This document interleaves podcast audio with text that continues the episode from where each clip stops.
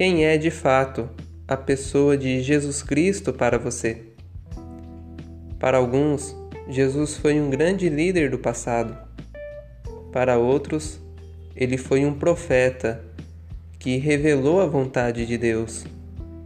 E para muitos outros, Jesus foi um grande mestre que, além de ensinar o amor ao próximo, ele viveu este amor, tornando-se assim um padrão e exemplo de vida para todas as pessoas.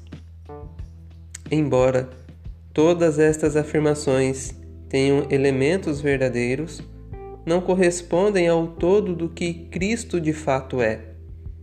Todos os discípulos de Cristo afirmam que Ele é o eterno e verdadeiro Deus. Que Jesus, ele não é apenas homem, mas ele sempre foi e sempre será o eterno Filho de Deus.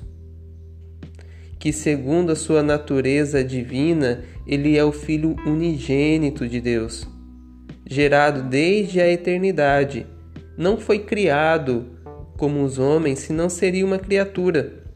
Mas ele é da mesma substância e coeterno com o Pai. Ele é o resplendor da sua glória e a expressão exata do seu ser, como nos afirma em Hebreus capítulo 1, verso 3. E em tudo ele é igual ao Pai. Ele é o Filho de Deus, não somente desde que assumiu a nossa natureza, mas desde toda a eternidade. Conforme nos ensina as comparações dos seguintes testemunhos. Moisés afirma que Deus criou o mundo. O apóstolo João diz que foi criado pelo Verbo, ao qual se chama Deus. A carta aos Hebreus diz que Deus criou o mundo por meio de seu Filho. Igualmente, o apóstolo Paulo afirma que Deus criou todas as coisas por meio de Jesus Cristo.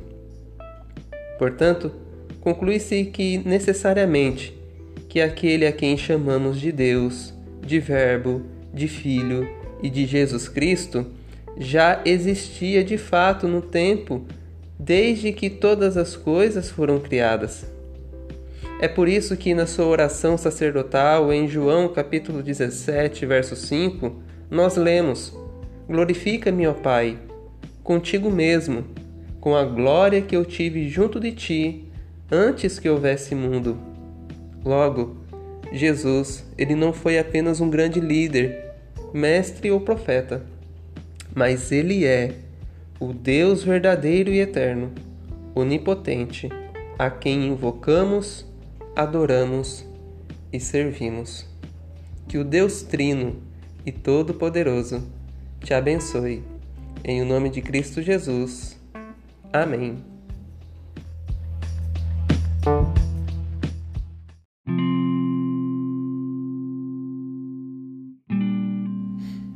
É muito comum encontrarmos pessoas que acreditam que, por acaso, as coisas podem acontecer, que coincidências ocorrem de uma forma até que diária em suas vidas. Todavia, os cristãos creem que o bom Deus, depois de haver criado todas as coisas, não as abandonou nem as entregou ao destino ou acaso. Mas, segundo a sua vontade santa, ele as rege e governa de tal modo que no mundo nada acontece sem a sua determinação. Deus, contudo, não é o autor e nem culpável dos pecados que se cometem, pois seu poder e bondade são tão grandes e incompreensíveis que ele ordena e faz a sua obra de modo mais excelente e justíssimo ainda que os demônios e os ímpios hajam com injustiça. E quanto àquilo que ele faz, que ultrapassa o entendimento humano, não queremos investigar curiosamente, além da nossa capacidade de entender. Mas, com toda humildade e reverência, adoramos os justos juízos de Deus, que nos são ocultos e nos contentamos em ser discípulos de Jesus Cristo, que devemos aprender apenas aquilo que ele ensina em Sua palavra, sem transgredir esses limites. Este ensino nos traz uma consolação indizível, quando nos ensina que nada nos acontece por acaso, mas somente pela determinação do nosso gracioso Pai Celestial. Ele cuida de nós com zelo paternal, guardando de tal modo as suas criaturas debaixo do seu poder, que nem mesmo um cabelo de nossa cabeça, pois estão todos contados, ou um pardal, cai por terra sem o consentimento de nosso Pai. Nisso confiamos, pois sabemos que Ele reprime o maligno e todos os nossos inimigos para que não possam nos ferir sem a sua permissão ou vontade. Por isso rejeitamos o erro detestável de todos que afirmam que Deus não se importa com nada, mas que entrega tudo ao acaso.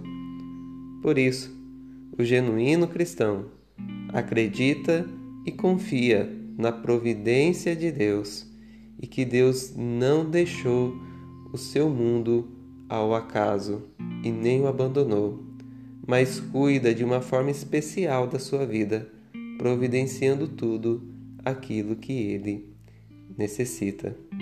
Que o Deus triuno te abençoe. Em o nome de Cristo Jesus. Amém.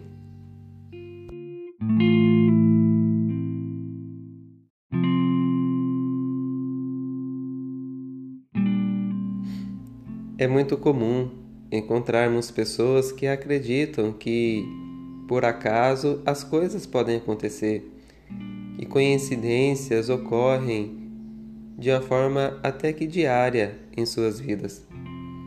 Todavia, os cristãos creem que o bom Deus, depois de haver criado todas as coisas, não as abandonou nem as entregou ao destino ou acaso.